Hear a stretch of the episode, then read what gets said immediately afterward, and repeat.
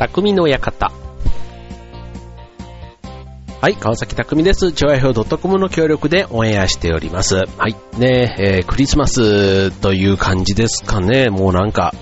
ねもう11月の上旬ともなれば、ね、ハロウィンが終わってクリスマスということで、ね、もうなんか今年もいよいよもう終わっていくのかっていうね、なんかそんな感じがしませんか？はい、なんかね、この季節ね、本当あの、毎年このラジオでも言うんですけど、結構クリスマスの時期は僕は個人的に好きでしてね、な、っていうかなんでかというと、あの、まあ、忘年会のね、予約というか予定なんかもちょこちょこ入り始め、やっぱりね、12月になると、あの、みんな忙しいからって言って結構11月に、あの、会おうよなんていうのもあったりして、結構ね、1年に1回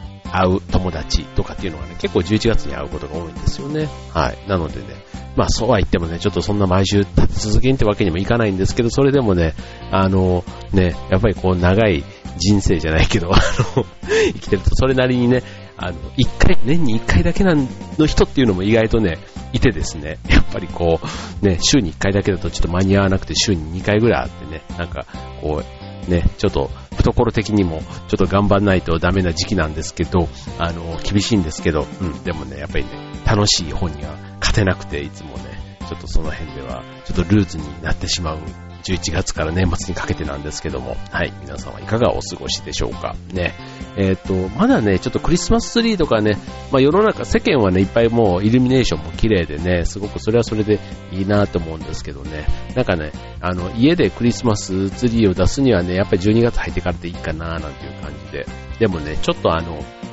えっ、と、衣替え？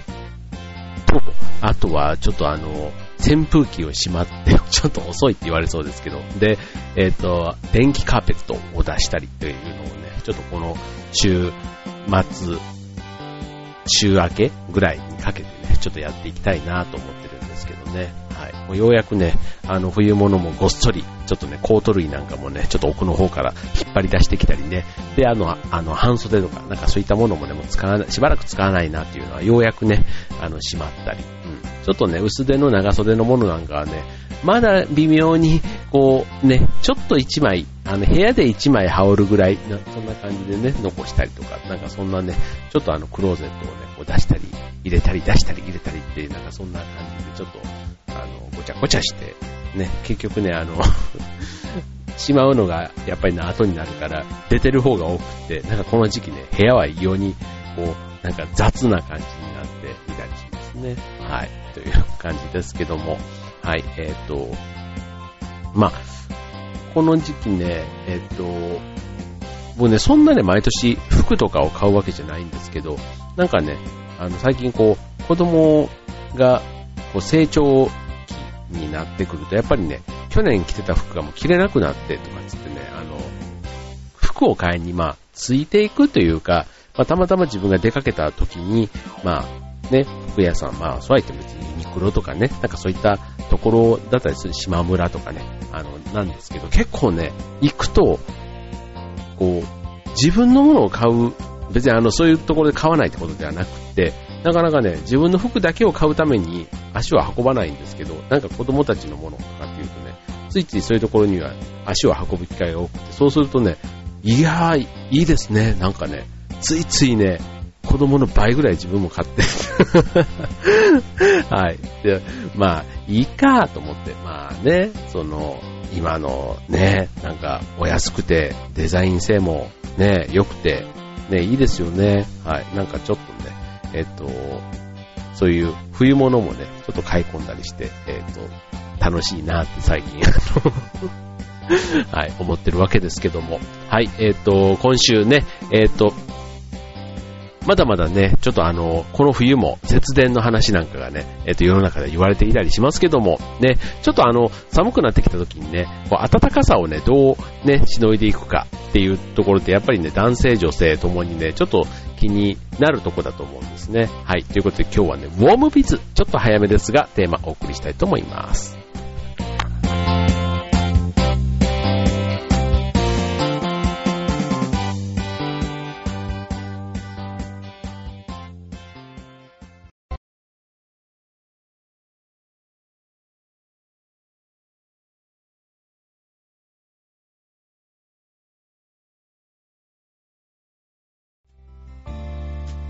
はい。ということで今週のテーマ、ウォームビズということでね、やっぱりね、もうね、20度切るね、えー、っと、気温ね、えー、11月になると多いですから、そうするとね、こうやっぱり日が暮れると寒いし、うん、こう、天気が悪くと、ね、雨とか降ったりね、曇りの日だったりするともう結構肌寒いというか、ね、首周りとかもちょっとマフラー、ストール、ね、女性なんかだと欲しいって思う時期じゃないかな。ね、街中では、ね、おでんなんかもすごくね、あの、おでんってね、あの、8月のお盆過ぎると売れ始めるらしいですね。あの、気温が、あの、昨日よりも今日の方が下がるような時だったら、別に夏場でもおでんって売れるらしいんですよ。うん。だから、あの、8月後半ぐらいからね、結構ね、おでんってね、実はコンビニとかにはあるんですけど、なかなかね、その時期ってね、目に留まらないです、僕個人としてはね。うん。でもやっぱこの時期になるとね、なんか、おでんの湯気なんか、まあ冬っぽいなと思ったり、うん、なんか、ありますよね。はい。で、あの、ね、コンビニのちょっとしたところにあの、北海道みたいなも置いてあったりね、なんかいつの間にかこうやってね、こう、なんかこう、自然の景色が、こう、紅葉が色づいてとか、こう、自然にこう、春から夏、夏から秋、ね、秋から冬ってこうね、毎日毎日そんなガラッと変わってないけども、自然にこうね、いく、移り変わっていくように、お店のね、なんかそういう、なんちゅう、並んでいる旬の品物っていうのも、いつの間にかね、こうね、季節に合わせて変わっていきますよね。うん。なんかよくできてるなっていつも思うんですけど、はい。でね、そんな、あの、ウォームビズ。ね、これね、あの、まあ大体ね、ウォームビズってこう、オフィスね、こう、夏場だったらクールビズで、ね、えー、っと、まあ、冷房の設定がとかつって、ね、特に女性なんかだと、あの、冷房の設定温度が低いとかっていうので結構ね、あの、クールビズ結構歓迎されたりする動きはありますが、逆にウォームビズ、ね、えー、っと、ね、こう、温めすぎるとまた乾燥してっていうのもあるんで、またこれはこれでね、ちょっとでも手が寒いとかね、なんか部分部分は寒いっていう人もいますけども、まあちょっと1枚多くね、羽織って、なるべく暖房のね、そこでエネルギーを使うのを削減しようと。ね、それがまた地球にも優しい、ね、エコであるなんていうところでね、はい。クールビズ同様、ウォームビズなんていうのもね、えー、定着してきておりますけども、はい。これね、オフィスの環境であの、例えば、あの、家でもそうですよね。一戸建てとかで、マンションとかもそうなのかななんかあの、最上階とかで、あの、屋根に近いと、こうなんか照り返しとかね、なんかそういったところとか、あとね、あの、床から来るなんか底冷えっていうの？なんか、あの、だから、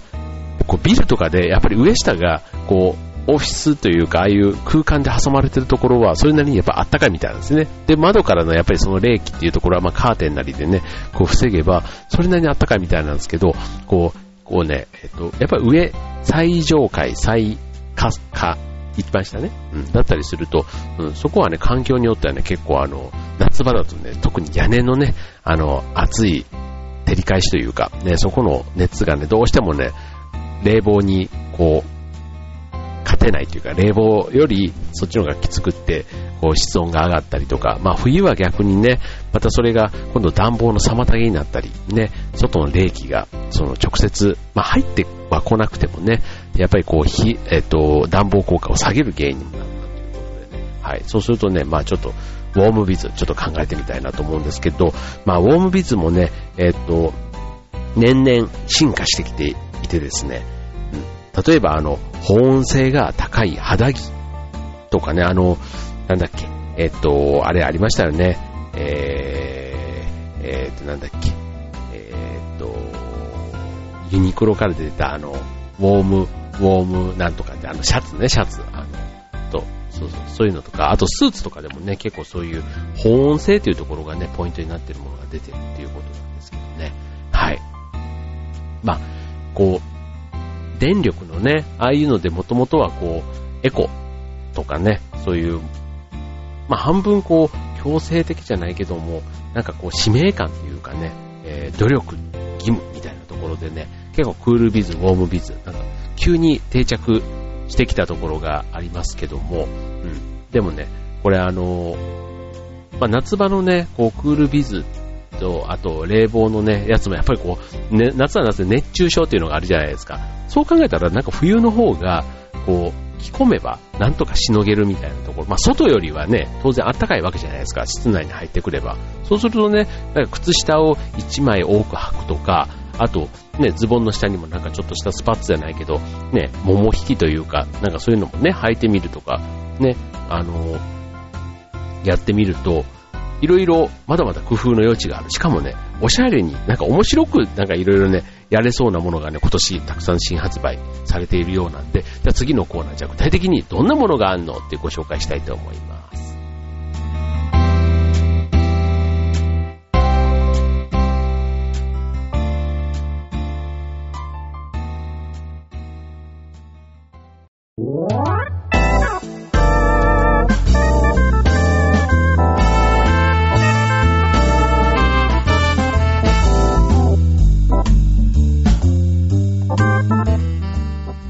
というわけで、今週の匠の方、えー、ウォームビズということでね、もう早くも、もう冬物商戦ですよ。で、ね、えー、おしゃれに、ね、えー、新しい、こう、ウォームビズのスタイルをね、ぜひ今年チャレンジしてもらえればと思うんですけど、まずじゃあね、えー、一つ目ご紹介するのが、えー、腹パン。なんでしょうね、腹パン。なんとなくでもね、え、響きからわかりますかね。うん。あのね、腹巻きとパンツが一体化したっていうね、これあの男性用の肌着なんですけども、うん、えっ、とね、今年初めて出たものらしくって、えっ、と、20代から30代の若い男性の間で、防寒対策として腹巻きをね、愛用する人が増えているそうなんですね。腹巻きって言ったらね、もうなんか、あの、バカボンのパパぐらいのね、なんかちょっとあの、若者からは縁がない感じがしますけど、まあ、これがね、またかっこいいモデルが入っつけたりすると、ああ、なんかありかなって思えちゃうところがまたね、不思議なところですけども、はい、僕なんかつけたらもう完全にね、いいおっちゃんな感じで、はい、腹巻きを着用する自信があるんですが、この腹パンね、そう、パンツと腹巻きは一緒ってことだから、要はそのパンツ、トランクスというかあの、なんだ、ボクサーパンツのあの上の部分が、まあ、お腹ももう覆ってくれるということでね。やっぱお腹はね、結構大事ですよね。うん。なんか、子供の時とか、結構あの、腹巻き、うちの子供もね、今腹巻きして寝てますけども、やっぱりお腹を冷やすと、なんかね、体調を崩す原因になったりしますから、うん。これはね、えっ、と、ほんと、なんだ、えっ、と、おへその上、下なんだっけあの、ありますよね。あの、つぼみに当たるところうん。だから、そういうところをね、ちゃんと温めてあげるっていうのは、あの、瞬間的にはね、なんかあの、効き目が出るもんじゃないんですけど、それをこう継続してやっておくっていうのはすごく大事で、例えばあの、便秘の時とかのマッサージとかもね、結構お腹周りのところ、あの、温めながらやってあげるといいなっていうことから考えると、うん、意外とね、えっ、ー、と、お腹を守る大事だなって思いますね。一つ目、腹パン。こちらちなみに、えっ、ー、と、一つご紹介すると、えー、ワコールから販売されているものは3675円ということょっと割高ですけどね。はい。まあ、あの、ワンシーズンにね、一つ買ってみるっていうことで言えば、ね、まあ、これ別にあの多分ワンシーズンで捨てるもんじゃないと思うので、しかも夏場は使わないじゃないですか。そうすると冬物と一緒にね、あの、しまっておくみたいなイメージでね、そしたら多分2シーズン、ね、もしかしたら3シーズン持つかもしれない。そう考えると、まあ3675円。意外と高くないかもしれないですね。はい。で、続いてね、これはうんって思ったんですけど、あの、最近スーツでも、あの、細身のスーツ、あの、ノータックっていうのかな？うん、ノータックで、しかも、あの、細く見える。まあ、男性もね、女性同様、やっぱり、スタイリッシュにね、こう、さっそうとしてる、こう、ね、いや、細くなるために、本当にあの、細くなれば一番いいんですけど、まあ、なかなかそれも難しいっていうとこだと、やっぱり服の力というかね、こうただでさえ冬ってこう、コートも、ああいう、ね、何でもこう、ゴワゴワするじゃないですか。で、そこをね、いかにこう、シュッと見せるか、みたいなところで、まあ、デザイン性のね、まあ、すごく飛んだスーツ、たくさん出ていますけども、あの、そこで、ね、こう寒いからって言っていろいろ中で着込んじゃうと気膨れしちゃうじゃないですか。だからそこを気膨れせずに温める。ね、特にあの、男性でも下半身で結構冷えるんですよ。あのデスクワークとかしてる人よくわかると思うんですけど、机の下ってね、意外となんか殺風景というか、ね、僕もあの子供の時とか、あの受験勉強というかね、ああいう時って、やっぱりね、こう、あのー、なんだ、頭は冷やして、足元は温めるっていうのがやっぱり基本的にいいんですよね。頭温めちゃうとね、眠くなったりとか、ぼやーっとしちゃうから、うん、頭は冷やす。ですけど、足元はね、やっぱりね、温めた方がいいっていうことで、あの、ストーブなんかをね、よく足元にちっちゃい電気ストーブなんか入れたりしましたけども、あの、そう、下半身を温めるのに、えっ、ー、と、出たのが、メンズストッキング。ね、要はあの、女性のパンストのね、男性版っていうことで、これね、あの、まとめ買いする若い男性も、ね、あの、いるぐらい、そう、なんか、流行っている今年出た、これからもしかしたらブームかもしれない。まあそのね、細身を保つって意味ではなんかあの、桃引きみたいなものだとやっぱゴワゴワしちゃうから、ね、このストッキングっていうのがね、まあいいんでしょうけどね。で、しかも肌が透けて見えにくい素材。で、こうズボンの裾から覗いても、こう靴下のように見えるっていうところがね、うん、いいんですね。はい。まあ、男性の靴下は結構ね、あの、つるっとしたあの薄い靴下なんかもあったりするんで、うん。まあ、僕なんかもね、たまにあの、たまにっていうか冬場はね、ストッキングじゃないんですけど、あの、足首から上の、うん、なんか、なんていうか、桃引きっていうの。そう、たまにあのスーツの人は履くんですよ。履くっていうか結構冬場はね、僕は履きますね。うん、でもね、全然違って暖かくてね、最高ですよ。はい、これね、あの、おすすめです。ただね、もっとあの、おしゃれにっていう方だったら、このメンズストッキング、ちょっとね、あの、履いてるありさま、履く姿って、人にあまり見られたくなくないですか？うん。あの、なんていうの？こう、女性がストッキング履くときの、この、うんってこう上げるところっていうの、なんか、ありますよね。あれが、男性がそれをやってるって考えると、ちょっとね、あんまり人には見られたくないなって僕は個人的には思うんですけど、はい。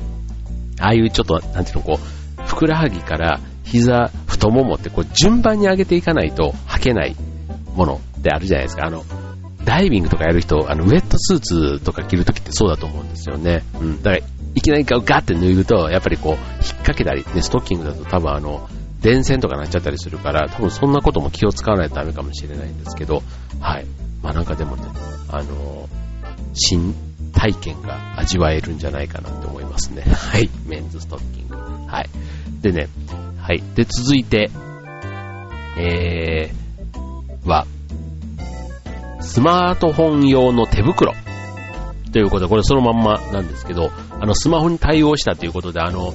タッチパネル、ね、あの、要は液晶のね、あの画面に、えー、対応できるということで、あの、スマホの画面って、こう指先の、こう、微弱な電流を感知して、こう、操作する。そう、あれ。別にあの、温度とかじゃなくて、そう、電流なんですね。だからね、あの、爪とかでやると反応しないじゃないですか。うん。そう、だからあれはちゃんと指先で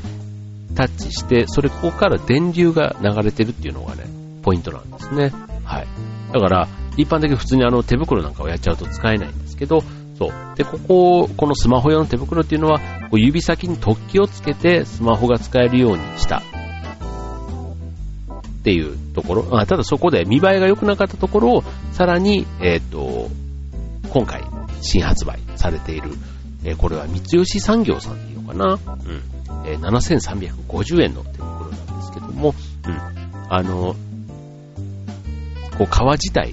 にこう通電するような加工がされている。だからその突起をつけて、あの、その部分で触れるっていうんだと、ちょっとやっぱり見た目がブツブツってこうなったりするところから、もう革自体がね、電気を通す。だから要は見た目はもう普通の手袋と変わんないってことですよね。うん。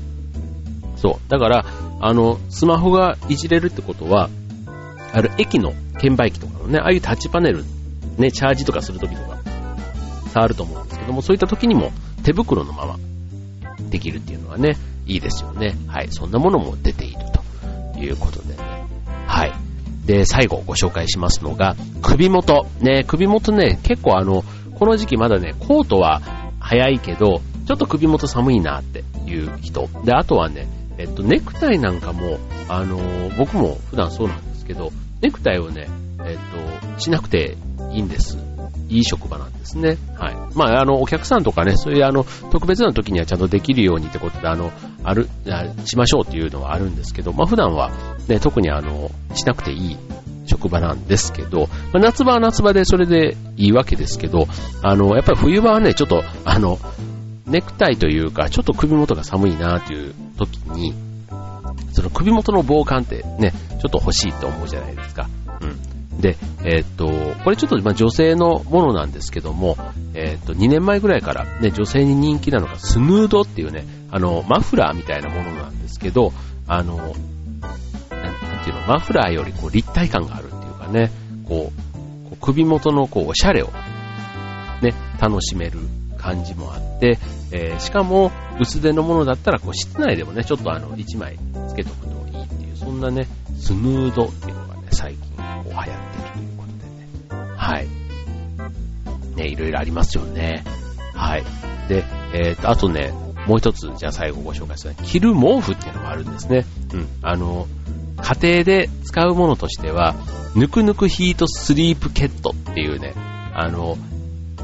襟と袖がついた、要は着る毛布なんですね。あの寝るときはもちろんなんですけど、こうリビングなんかでもね、こう寒いときに、例えば一人で暖房をつける、ね、暖房つけたらやっぱさっきの言った部屋の乾燥とかもあったりするけども、うん、なんか、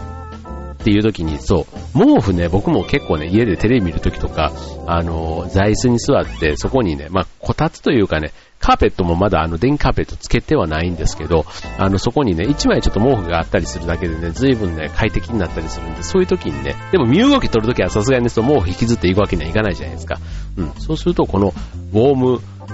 リブ、ぬくぬくヒートスリープケット。えー、これはね、えー、っと、西川のあの、ね、布団の西川さん、昭和西川さんで6090円でね、販売していてっていうことで。これね、なんか、個人的にはいいなってちの、こう、ちゃんちゃん、ちゃんちゃんこ。というか、あの、ね、あるじゃないですか、冬のね。まあ、いろんな冬の定番ありますけども、まあ、それがね、結構和のものだとすると、うん、まさにこう、ちょっと毛布なんですけど、見た目はね、ちょっとしたなんかゴージャスな、あの 毛皮っぽく見えたりするっていうのもちょっと面白いなって思いますね。はい。ということでね、いろいろこれからね、冬本番ですけども、ね、えー、ウォームビズ、ね、ちょっと新しいもの一つ切り口で入れてみると楽しい、楽しくね、えー、室内、えー、屋外でもね、過ごせるんじゃないかなと思いますよ。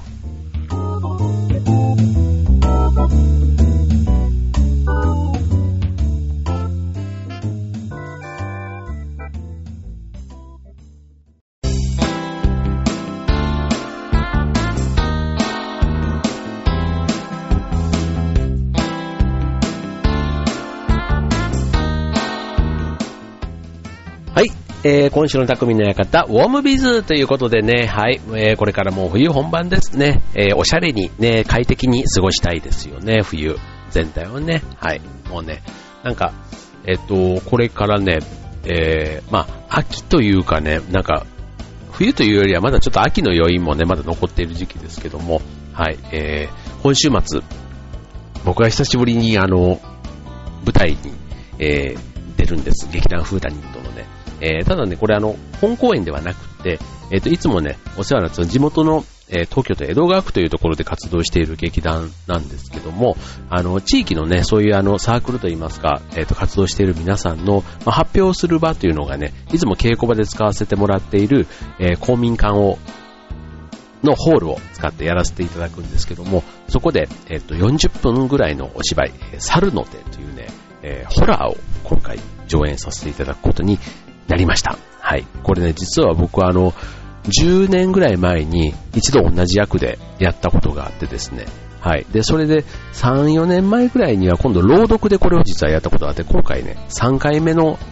えー、上演になるんですけども、まあ、お手の物と言いうわけでは実はなくてですね、これね、設定が60代というかね、えっと、息子が20代前半ぐらいの息子がいる、そんなね、えっと、老婦人というかね、その老人、お父さんのね、役を今回やらせていただくんですけども、やっぱりね、10年前に、その、ね、30代前半の頃に、その、ね、20代の息子がいるお父さんの役っていうのよりは、まだ今の方が若干ね、その10年年を食った分ね、なんか、なんとなくこう、近づいてきたのかなって思ったりだとか、あとはこの10年間劇団で経験したね、いろんなことがちょっとはなんか身についていてというかね はい。もしかしたら10年前のことはまあ覚えてる方いないと思うんですけど、見比べると、あ、なんとなく、あ、ちょっと上達したかな、みたいなね、感じていただけたらいいなと思いますね。はい。今回ね、いつもあの劇団クリスマス公演なんていうのもやっているんですけども、今年はそれがない代わりにね、えー、ちょっと一足早いね、えクリスマスの、まあ、思い出の一つになればなと考えております。で、しかもね、今回ね、なんと無料でね、えー、上演しておりますので、ね、えー、今回ね、ジョアヘのブログの方にも、ね、アップさせていただいておりますけども、お時間ある方、ぜひ足をお運びください。お待ちしております。はい、ということでね、えー、ね、これから11月ね、始まりましたが、どんなね、皆さん年末に向けてのご予定があるんでしょうね。僕もね、もうあの、今年はね、子供、上の子供が6年生なので、小学校卒業するんですね。はい。なので、なんかね、次も、次春には中学生がいるっていうのもなんか不思議な感じなんですけども、なんかそれまでにね、準備しとかないといけないことだとか、なんか、あの、この春休みにはどっか旅行に行こうかとかね、なんかそんなことまでね、そろそろ考え始めている我が家ではあるんですけども、はい。なんかね、皆さんもそれぞれね、あの、なんか楽しい声ってきっとあるんだろうなって思いますよね。はい。なんかクリスマスのね、えー、サンタクロース、ね、我が家はね、あの、本当にサンタクロースを多分知ってるのかなと思いつつね、今年はサンタさん何くれんのかなとかって言われて、それを真に受けてるこの父親っていうのもね、なんか ダメだなって、あの、親バカというか、ね、あの、どっ子供が本当に純粋、純真なのか、ね、あの、それを分かって、こうやってる演技なのか、なんかそこもね、ちょっと難しいところなんですけども、はい。今年もね、きっとね、我が家は、あの、ね、羽振りのいいサンタが来てくれるんじゃないかなと楽しみにしているわけです。はい。ということで、世の中のジングルベル、ね、あの、ジングルベルは嫌いっていうね、あの、フリーの男性、女性の皆さんも結構いらっしゃるということなんですけども、はい。なんとなくね、あの、キラキラしてて、僕は好きですね。はい。あんまりね、こういう、なんか、あの、いつもやっちゃってとか、なんかこう、あ飲み食いとかもね、こう、ああ、やっちゃったっていつも思うのが一番多いこの時期なんですけどね。はい。なんか楽しいクリスマスね、皆さんもうお過ごしいただけたらと思います。ということで今週の匠の館はここまで。バイバーイ。